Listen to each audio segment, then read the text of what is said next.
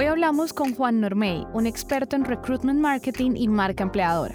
Creo que soy bastante bueno en tratar de entender cómo va a reaccionar el público o el cliente o quien sea que está del otro lado frente a un producto. Y como acaban de escuchar, es de esas personas que tienen el superpoder de leer muy bien a las personas y a las situaciones, algo que le ha dado una de sus mayores convicciones en la vida siempre voy a asegurarte que la gente no va a ser, va a ser muy amable con el tiempo que te va a prestar. Entonces, eso hay que tenerlo en cuenta y hay que jugar con eso, sí o sí. O sea, cualquier persona que, que, piense que, que, el mundo gira alrededor de sus este, estrategias de marketing, está, a menos que tengas, no sé, estés hablando de un fandom súper grande, que ya te reconoce y sabes que te ama, bueno, eso es la historia. Pero en lugar de resistirse a esta frustrante realidad que todos hemos vivido, pues Juan la convirtió en su mayor virtud.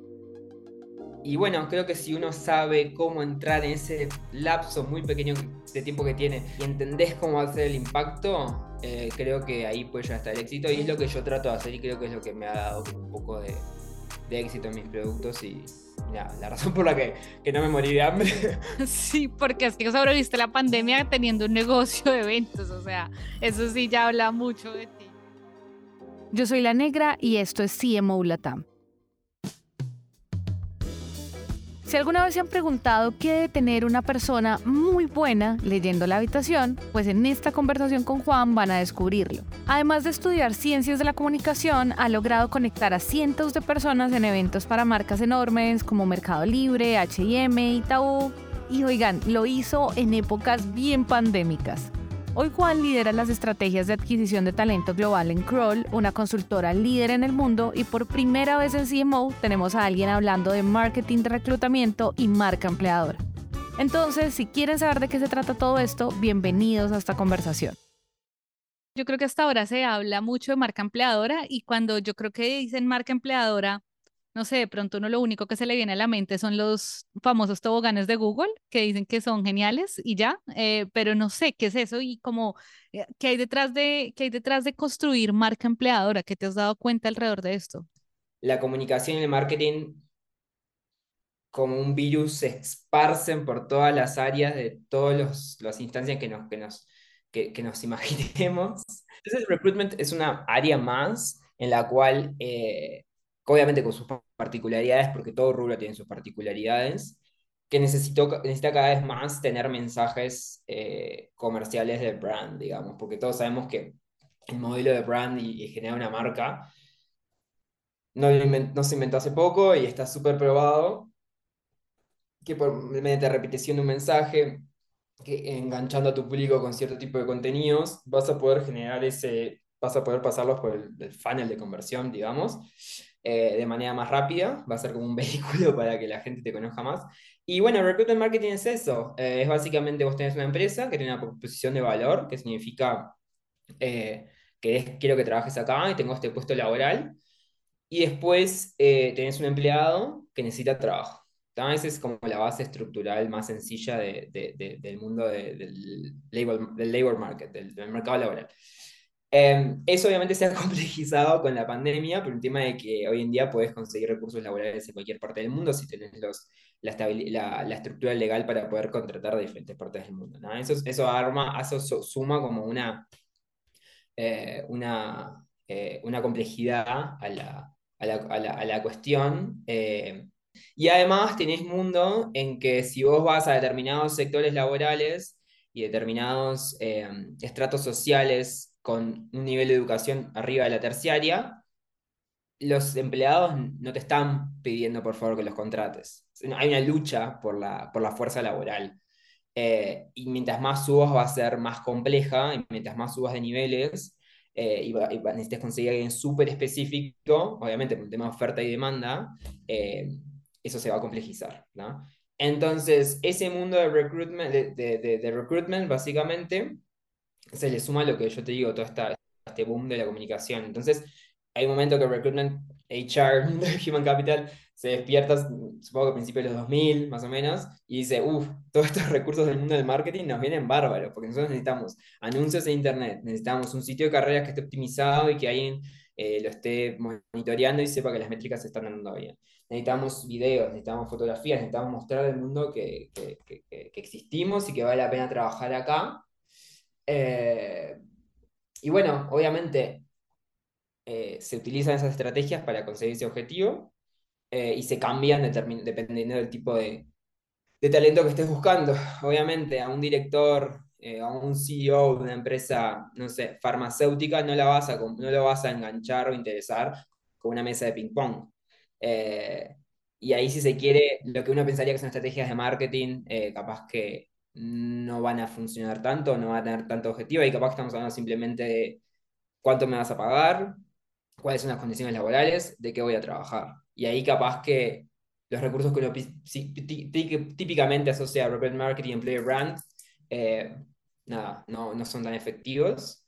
Eh, pero bueno, sí, en empresas eh, grandes, que sobre todo quieren conseguir talento joven, necesitan de, de, estas tácticas. Yo, yo tengo una duda y es, cuando tú piensas en una marca empleadora eh, versus como la marca, por ejemplo, lo pienso como mi empresa, me parece que, o sea, la primera duda que me surge es eh, hasta dónde es diferente, pues porque es que son como dos caras diferentes de la marca y la segunda es como cómo lo comunicas, porque igual, no sé, tienes tu sitio web que de pronto está hecho para llevar un flujo de contenidos mejor hacia tu producto o tus redes sociales están hechas para tener una comunidad pero enfocada en tu producto, no como tal en el perfil de gente que tú quisieras que trabaje contigo. Entonces, digamos, ¿qué pasa ahí como con la marca y qué pasa con los canales en donde comienzas a generar esa comunicación?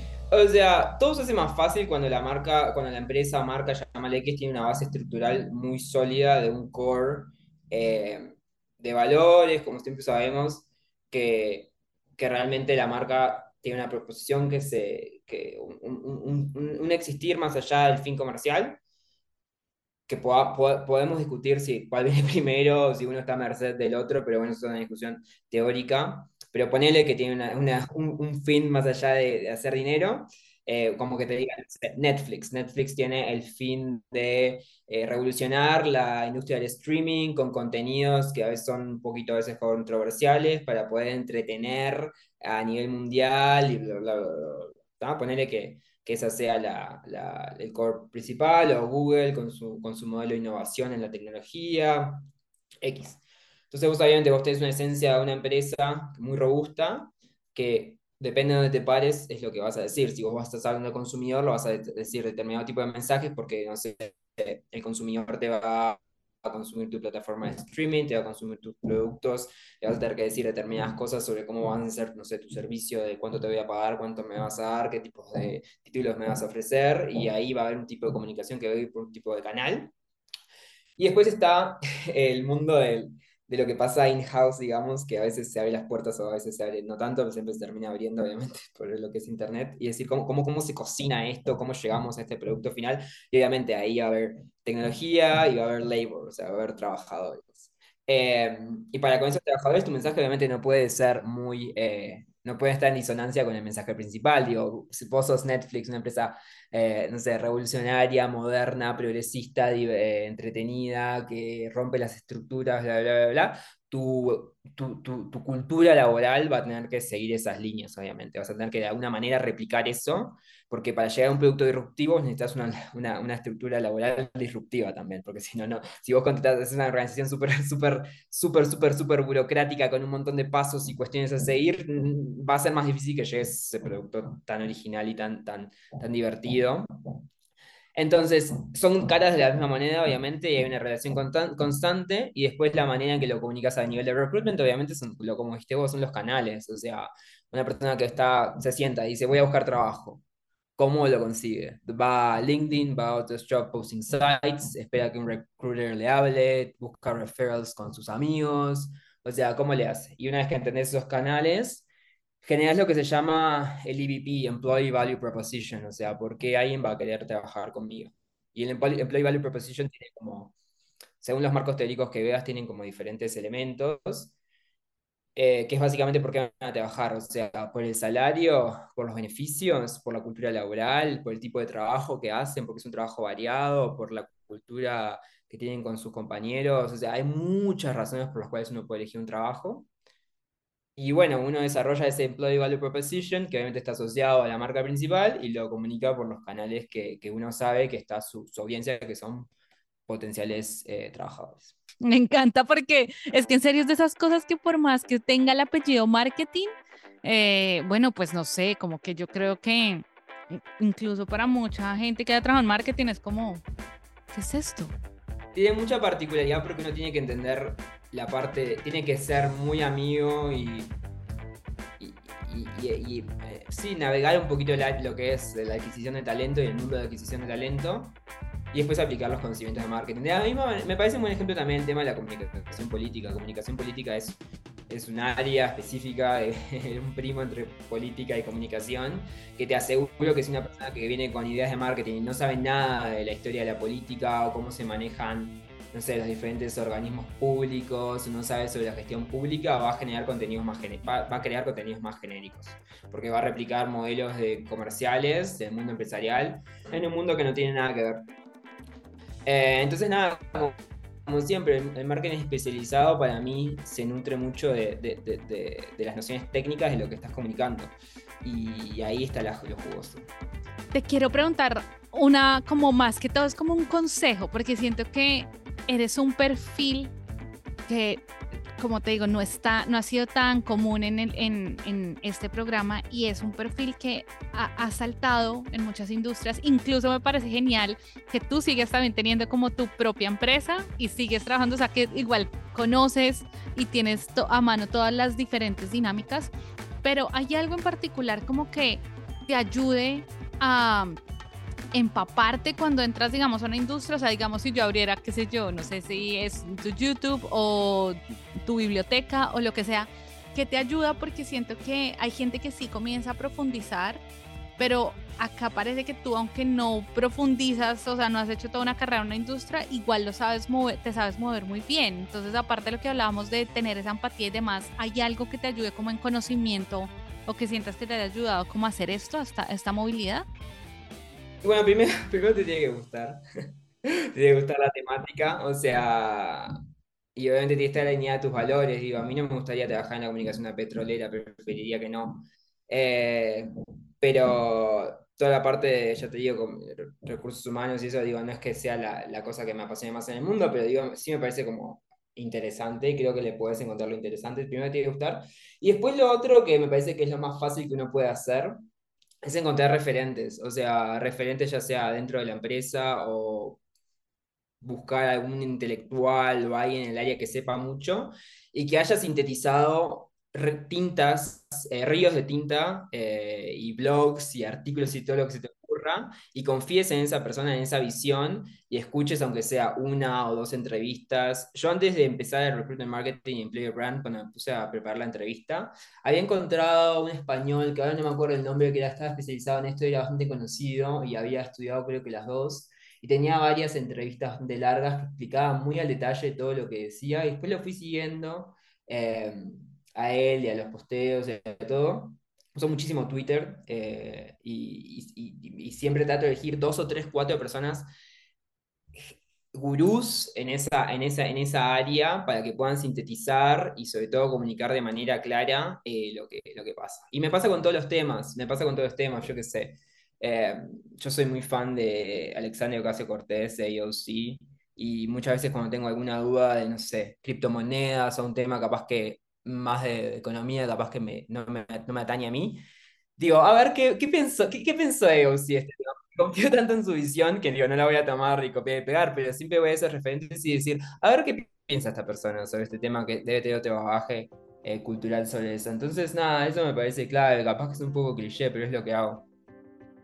Me encanta, me encanta, muy bacano. Juan, en serio, gracias. O sea, que, que nota haberte tenido acá.